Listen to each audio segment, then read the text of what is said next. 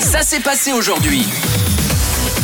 Au Royaume-Uni, des milliers de médecins ont démarré une grève de trois jours aujourd'hui dans les hôpitaux pour demander des augmentations de salaire. Selon le syndicat British Medical Association, les médecins ont perdu 26% de leur rémunération depuis 2008. Et c'est euh, surtout ce mercredi, un jour lors duquel le gouvernement britannique présentera son budget, que la mobilisation et la grève sera la plus forte, puisque des fonctionnaires, des enseignants, des conducteurs du métro londonien, des journalistes et donc des médecins vont arrêter de travailler. Une manifestation devrait également avoir lieu à Londres dans le quartier de Westminster.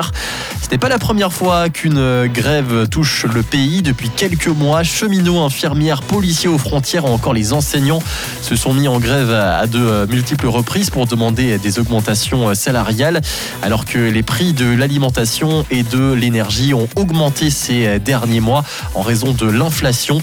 Le gouvernement a engagé des négociations avec les infirmières et les euh, cheminots notamment.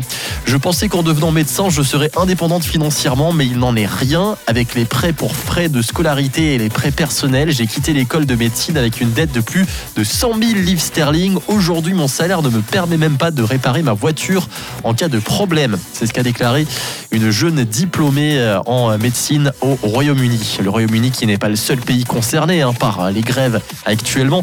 Il y en a pas mal dans le monde depuis le début de l'année. L'Allemagne, le Portugal, l'Espagne ou encore euh, nos voisins français euh, se sont déjà mobilisés dans la rue pour demander euh, de meilleures conditions salariales.